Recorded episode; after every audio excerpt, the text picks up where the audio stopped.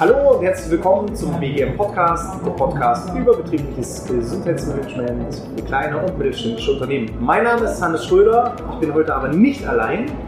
Neben mir sitzt Karina und wir reden heute über das Thema Achtsamkeit. Falls ihr euch wundert, in was für einer Kulisse wir heute sind, wir sind heute zu Gast bei der Mecklenburger Seenrunde. Was genau das ist, da werden wir auch gleich noch ein bisschen was drüber berichten. Karina, erste, allerwichtigste Frage, wie geht's dir? Mir geht's sehr, sehr gut. Was hast du heute schon Schönes erlebt? Ja, also wir sind heute angereist und ähm, sind ein bisschen lang im Auto unterwegs gewesen, aber ansonsten ging es, wie ich jetzt hier war, Schlag auf Schlag. Also ein, kleinen, ein kleines Interview auf der Bühne und ähm, ja, neue Partner kennengelernt und äh, viele Leute kennengelernt oder gesehen, mit denen man ja in der letzten Zeit Corona geschuldet eigentlich nur ähm, online gesprochen hat und äh, jetzt auch mal endlich in live und persönlich gesehen ja. und äh, ja, da geht der Tag ganz schnell rum. So ist das ja bei uns beiden auch. Ne? Also wir kannten uns vorher nicht persönlich, wir haben uns nur mal gehört, telefoniert, voneinander gehört. Ähm, Du hast jetzt schon gesagt, auf der Bühne klingt wichtig. Was genau für eine Bühne war das und was hast du da auch erzählen dürfen? Ja, also es ist hier eine kleine Bühne der Mecklenburgischen Seenplatte und ähm, hat mich der Organisator Detlef ähm, auf die Bühne geholt, um, weil ich ein, für ihn in seinen Augen eine besondere Geschichte mitbringe, die viele Menschen vielleicht beeindrucken kann. Und ähm, ich glaube, ich stehe für dieses, es ist alles möglich, egal was im Leben kommt. Ja. Okay. In der Anmoderation haben wir es ja schon ein bisschen angekündigt. Es geht heute um das Thema Achtsamkeit und bei dir nochmal so ein bisschen Transfer Achtsamkeit im Bereich der Pflege.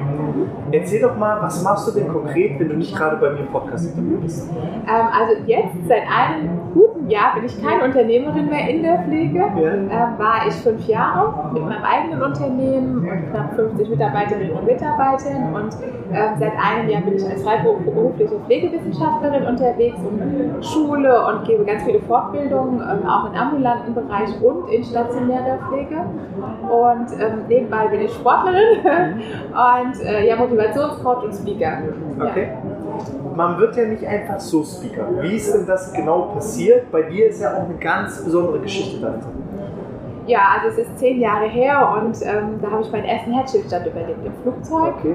Und äh, mit Notlandung, Reanimation, allem drum und dran habe ich knapp. Wie, wie passiert sowas? Aus heiterem Himmel. Okay. Aus heiterem Himmel. Ich bin, wir waren 90 Minuten in der Luft. Ich hatte unsere kleine Tochter auf dem Arm und auf einmal merkte ich, wie es mir schlecht wird und dann war es schon zu spät und dann habe ich erst wieder gehört, wie ich in dieser Bordküche gelegen habe und ähm, eine Frauenstimme gesagt hat, wir haben wieder einen Puls. Der Puls kommt wieder. Und ähm, ja, dann gab es damals keine Diagnose und äh, vier Jahre später ist dann der zweite Herzstillstand passiert und äh, seitdem trage ich auch einen Herzschrittmacher und habe aber ein Jahr davor äh, ja, ein eigenes Unternehmen gegründet, weil ich äh, gesagt habe, ich möchte es ein bisschen anders machen in der Pflege, was ich bisher kannte. Und ähm, ja, bin dann schon auch sehr oft über meine Grenzen gegangen. Und dann kam zwei Jahre später eine neurologische Erkrankung, eine schwere neurologische Erkrankung, die mich lange ans Bett gefesselt hat. Und ähm, bis heute musste ich 50 Lumbalfunktionen über mich ergeben lassen. Das da wird Hirnwasser entlassen, übers Rückenmark hinten. Ja, und dann. Äh, das war so der Moment, wo ich dachte, okay, du bist Unternehmerin, du hast so viel Stress, du hast so viel Verantwortung, ist das der richtige Weg, den du tust? Also war überhaupt gar nicht achtsam mit mir. Und, aber wenn man dann so in diesem Hamsterrad drin ist und so selbst irgendwie gar nicht den Ausweg findet, dann macht man weiter. Und eigentlich war es mein Mann, der dann ähm, Ende 2019 schwer an Darmkrebs erkrankte, fortgeschritten auch und die Ärzte gesagt haben, sie wissen nicht, ob sie das Leben retten können. Und ich wollte mit 34 keine Witwe sein und dann habe ich gesagt, okay, und wenn er das überlebt, dann stelle ich mein Leben komplett um. Ich habe eigentlich so ein Deal im Universum gemacht und habe gesagt, ich, nee, so kann es nicht weitergehen. Und dann habe ich von heute auf morgen eigentlich mein komplettes Leben geändert. Okay. Ja, und habe gesagt, was ist wieder wichtig? Ich habe meine Firma verkauft, ich habe angefangen mit Sport, ich habe ja, auf meine Ernährung geachtet, habe 40 Kilo abgenommen, habe einfach gesagt, ich möchte wieder gesund werden, weil ich, das kann nicht sein, dass ich mit 34 oder 35 jetzt da sitze und ich bin krank. Ja, und ähm, da fing die Reise im letzten Jahr an. Ja. Und wie sah dein Leben konkret aus äh, vor dem ersten und zweiten äh?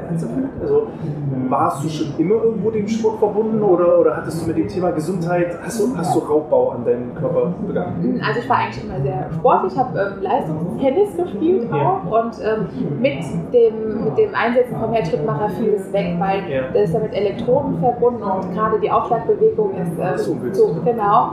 Und da war so eine Trotzreaktion, dass ich gesagt habe, wenn ihr mir meine Leidenschaft wegnehmt, dann mache ich auch gar nichts mehr.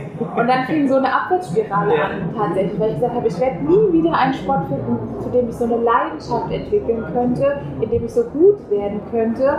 Und ähm, wie gesagt, dann Firma und ja, dann ist es in ein ganz schlimmes Ungleichgewicht gekommen, wobei ich immer geguckt habe bei meinen Mitarbeitern, dass die gesund bleiben, dass die, dass die ja, dass, dass ich denen was Gutes tue und ich selbst bin in so eine falsche Richtung gelaufen und habe es viel zu spät erkannt. Ja. Also wir sind ja hier im betrieblichen Gesundheitsmanagement Podcast. Da geht es ja auch genau darum, die Gesundheitsförderung der Mitarbeiter und natürlich aber auch die Gesundheitsförderung bei sich selbst. Ne? Das ist natürlich genauso wichtig. Ähm, wie sind denn da deine Erfahrungen? Klar, du hast jetzt das Unternehmen verkauft, aber du hast ja selber gesagt, ihr habt damals schon anders gearbeitet. Was genau hast du denn aus deiner Sicht anders gemacht als ein herkömmlicher Pflegeanbieter? Also wir haben ähm, erstmal geschaut, was welchen Bedarf ist eigentlich da?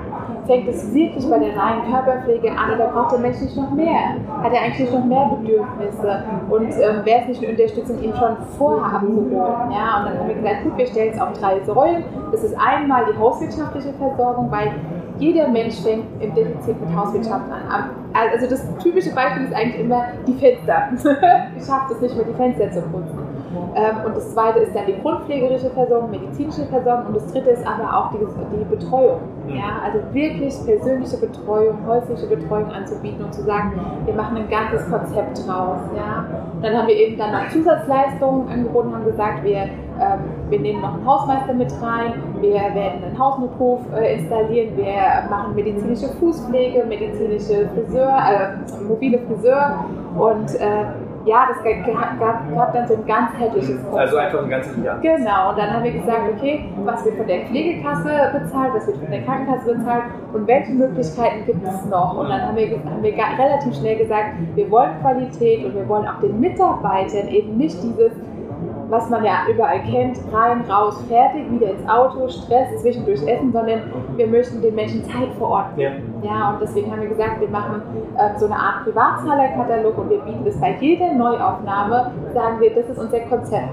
Und ähm, dann war es eigentlich 99 Prozent der Fälle, dass sie gesagt haben, ja, wir möchten gerne Zusatzzeit buchen. Und ich glaube, das ist eine Kommunikationssache, also auch eine, eine Philosophie, die dahinter steht, ja. Und ähm, was aber auch auf der anderen Seite gesundheitsfördernd für die Mitarbeiter ist, weil die einfach wissen, okay, ich kann mich hinsetzen und kann noch diesen Kaffee zu Ende trinken mit jemandem. Oder ich kann mich hinsetzen und kann einfach nochmal hören, wie geht's Ihnen. Klar. Ja. Und dieses Qualität am mehr für den Kunden ist dann automatisch das Qualität am mehr für den Mitarbeiter. Und dadurch, ähm, ich weiß nicht, wie, wie, ich sag mal, der Pflegebereich ist ja auch hart umkämpft, Fachkräftemangel. Wie hat sich das bei dir ausgewirkt im Hinblick auf Arbeitgeberattraktivität, im Hinblick auf Fluktuation, im Hinblick auf Krankenstände? Also wir haben ähm, eine sehr, sehr geringe Fluktuation gehabt und einen sehr, sehr niedrigen Krankenstand, weil wir einfach gesagt haben, okay, das ist so die eine Säule, aber die andere Sache ist auch, welche Menschen arbeiten denn in der Pflege? Und das sind ja meistens doch auch die Mütter, ja, und dann haben wir gesagt, okay, für uns ist selbstverständlich, dass wir Kindergarten übernehmen und dass wir aber auch ähm, familienfreundliche Zeiten anbieten. Ja, und dann haben wir gesagt, okay, also bei uns im Kreis gab es äh, so ein Zertifikat, äh, das heißt familienfreundliches Unternehmen. Und dann haben wir gesagt, da machen wir auf jeden Fall mit. Ja, und ähm, dann haben wir einfach wirklich geguckt, also ganz individuell auch mit den Mitarbeitern geguckt, was kannst du leisten, was passt in dein Privatleben und ähm, was ist der Anspruch, den wir halt brauchen. Und das war einfach so eine Dynamik, dass wenn jemand mal krank geworden ist, dass wir automatisch jemanden hatten, der gesagt hat, okay, ich springe heute ein. Mhm. Ja, und das macht sie dann natürlich auch normalerweise ein bisschen einfacher. Genau. Aber man muss ja sagen, das Thema Achtsamkeit in dem Moment für dich selbst ist ja ein bisschen untergegangen. Ja. Ja? Also ich merke auch jetzt noch, deine Augen äh, glänzen, wenn du da von der Zeit erzählst. Ähm, das leuchtet. Die Qualität beim Kunden war da, die äh, Gesundheitsförderung für die Mitarbeiter war da, aber wie sah es bei dir selber aus? Also ich glaube dadurch, dass wir ja, wir haben angefangen bei Null. Wir hatten null Kunden bei der Eröffnung und innerhalb von vier Jahren haben wir 50 Mitarbeiter aufgebaut. Ja, und ähm, ich glaube, also wir haben immer eine sehr große Weihnachtsfeier gemacht, Teambildungsmaßnahmen und jedes Mal haben wir auch einen Brief an jeden Mitarbeiter geschrieben und uns ist dann erstmal bewusst geworden, wie viele Mitarbeiter wir in einem Jahr immer eingestellt haben. Und es ging so schnell, dass ähm, ich glaube, da die Balance gefehlt hat. Weil wenn ich was tue, dann tue ich es immer mit ganzem Herzen. Ja, und so war das bei Unternehmen auch. Ja, und äh, ich habe wirklich 50, 60 Stunden die Woche gearbeitet, weil ich einfach was Gutes wollte. Ich wollte jedes, also mein Das war Ohr, natürlich auch dein eigenes Baby und es genau, fühlte sich wahrscheinlich genau. auch manchmal nicht wie die Arbeit an, sondern eher wie eine zweite Familie. Ja, und ich wollte einfach auch jedem Mitarbeiter gerecht werden. Und es geht bei fünf Mitarbeitern noch super, ja, aber bei 50 Mitarbeitern und ich glaube, man, man wächst so rein als Unternehmer, Unternehmerin auch, ähm, aber man muss auch ganz völlig aufpassen. Ja, und ich glaube, dass man Chef, sich selber genau, und, ja, aufgibt. Genau, und als Chef sind wir eine Vorbildfunktion auch, ja, und äh, da habe ich wirklich, da habe ich Rauber an meinem Firma betrieben. Dann kam die Erkrankung mit deinem Mann, was bei dir ja, der Deal mit dem Universum war. Und dann von heute auf morgen kam der Switch. Ist es gut ausgegangen mit deinem Mann? Ja, hat überlebt. Und äh, was ist seitdem, was hat sich verändert? Mhm. Ja, also ich habe, ähm, also dieser Druck, ne, dieser Druck auch zu sagen, also dieses Unternehmen war schon viel Druck für mich auch, ne, weil ich doch auch viel über mich, meine Persönlichkeit kennengelernt habe. Ich habe gesagt, das ist jetzt mein, mein letzter Versuch, zu überleben, so ungefähr. Ne? Das hört sich jetzt sehr dramatisch an, aber es war wirklich so. Ja, ich, dann, ich meine, wenn man eine Nahtoderfahrung hat und weiß, wie großartig dieses Gefühl ist, dann ist dieses Leben, was immer wieder diese Steine in den Weg legt, so schwer. Okay. Ja, und dann habe ich im Letz letztes Jahr, Anfang Januar 2020, gesagt, ich will nicht mehr. Ich will einfach nicht mehr, ich kann nicht mehr. Und ähm, da war so unsere Tochter und meine zwölfjährige Tochter, die dann mich irgendwie zum Weitermachen bewogen hat. Und dann habe ich gesagt, aber so nicht mehr. Und ich habe viel über mich selbst kennengelernt, auch dass ich eine Unternehmerin sein kann, aber ich will es gar nicht. Yeah. Ja, ich will diese Verantwortung gar nicht. Ich habe ein viel zu weiches Herz eigentlich yeah. dafür. Und ähm, auch wenn ich es gut mache, heißt es noch lange nicht, dass ich woll, muss.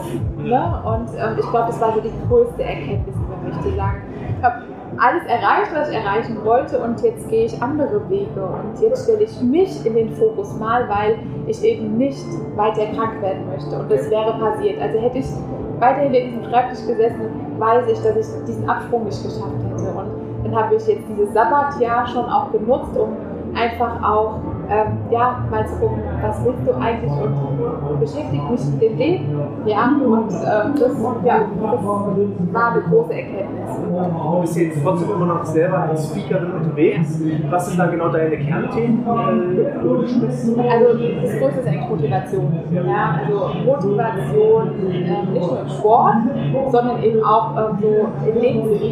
Ja, wie gehe ich weiter? Weil es gibt schon auch viele, viele Menschen, das hat jetzt Corona auch gezeigt, die, denen so das, der, der, der Boden unter den Füßen weggerissen wurde und so keine Perspektive mehr für sich finden. Und äh, ich glaube, da, da setze ich einfach an zu sagen, okay, das ist alles erlebte Erfahrung. Ja, alles, was wir bekommen haben, ist erlebte Erfahrung. Und nehmt das Positive daraus und guckt, was könnt ihr damit der Zukunft gebrauchen. Ja, und findet den Frieden mit dem Schlechten. Und egal welche Situation kommt, in der Zukunft werden wir es anders machen. Ja. ja, und das ist einfach, glaube ich, so, das sind so meine Kernthemen. Und ähm, in, in Betrieben tatsächlich ist äh, Achtsamkeit ein großes Thema, wo jetzt auch immer mehr Unternehmen äh, so den Fokus ein Stück weit haben. Ja. Was denkst du, woran liegt das, dass das Thema Achtsamkeit äh, immer eine größere Rolle bekommt oder auch so Themen, ich, ich nenne es jetzt mal nicht mal nur Motivation, sondern auch so Mindset oder Sinnsuche, gerade so das Thema sinnhafte Arbeit das merke ich zumindest, wird äh, immer größerer Stellenwert, als jetzt einfach nur Geld zu verdienen. Also die wenigsten arbeiten nur noch des Geldes wegen, sondern eben um wirklich Sinn zu stiften. Woran liegt das? Also ich glaube, zum allerersten, es gibt ja eine ganz, ganz tolle Studie, auch eine valide Studie in der Pflege, äh, wo, wo ganz viele Mitarbeiter vor Corona allerdings äh, schon gefragt wurden, was ist es, was sie in der Pflege oder was ist es, was sie brauchen. Und da war so nicht an erster Stelle das Geld, sondern die Wertschätzung. Ja, es geht nur um die Wertschätzung, es geht nur um die Wertschätzung meines Chefs, aber auch von den Pflegekunden. Und ich glaube, genau das ist es. Ja, wir, es, kriegen eine neue Generation, die jetzt kommt an Arbeitnehmern ja. ja und ähm, die einfach auch den Fokus an das legen. Und Resilienz, also ganz oft sprechen über Resilienz und die Leute gucken mich an, gerade so dieses ältere Semester, das habe ich noch nie gehört. Ja. Und ähm, ja, ich bin so ein ganz großer Verfechter von der Salutogenese, das ist die Lehre der Gesundheit und ähm, dann erkläre ich das erstmal. Ne? Was, was bedeutet das überhaupt? Und dann sagt sie, ah ja, und auch, auch sie zu konfrontieren, zu sagen, wo, ach, wo seid ihr denn eigentlich achtsam in eurem Alltag? Wo seid ihr? Wo seid ihr denn schon? Ja, und dann wir sehen diese Dinge, die wir tun, immer schon als selbstverständlich. Ja, also diese, immer kommt, ich habe so viele negative Gedanken am Tag und so weiter, dann, dann versuche ich das umzukehren und zu sagen, okay, lass uns mal auf die Haben-Seite gehen und gucken, ähm, wo, wo, seid ihr denn eigentlich schon? Ja, ich mache das und das und das und dann nehme ich mir in Ruhe den Kaffee und dann, aha, okay, wenn da keine Gedanken sind, dann hat es schon was mit Achtsamkeit zu tun. Und dann merkt man ganz häufig, dass da schon sowas aufgeht. Ja. Da, da, da, kriegt, da kommt irgendwas ins Klingen innen drin. Und ähm, ja, und dann sind die Menschen auch offen für dieses Thema. Und auch die Unternehmen. Wie gesagt, ich glaube, da geht es auch darum, sich ein Stück weit abzuheben von anderen. Ja, weil wir haben ja doch auch äh, Fachkräftemangel ohne Ende. Ja. Und auch, zu, auch als Unternehmen zu gucken, was ist mir wichtig. Ja. Auch die Reise, wo geht die Reise für mich hin und was ist meine Philosophie dahinter?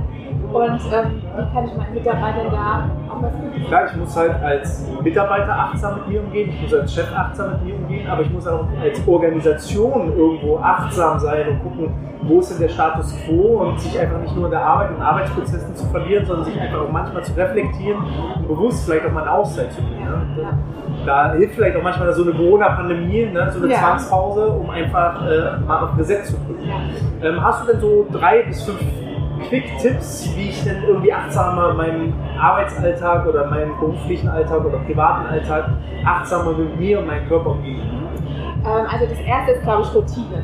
Ja. Ganz, also Morgenroutine. Fünf Minuten Morgenroutine oder Abendroutine. Und wir müssen es 90 Mal hintereinander machen, um dass es überhaupt zu einer Routine wird. Ja? Und wirklich ganz bewusst, also auch in meinen Einzelcoachings, weil äh, die mache ich nebenbei auch noch, äh, gebe ich das immer als Hausaufgabe auf. Und am Anfang sagen die Leute immer, oh, das ist so schwierig und ich konnte meine Gedanken nicht abstellen und so. Und man merkt aber von Woche zu Woche, wie es besser wird. Und man dann sagt, okay, heute habe ich einfach mal gar nichts gefühlt und also oder gedacht und es war so großartig, es war wie so ein kleiner Urlaub, tun mir dann viele rückmelden.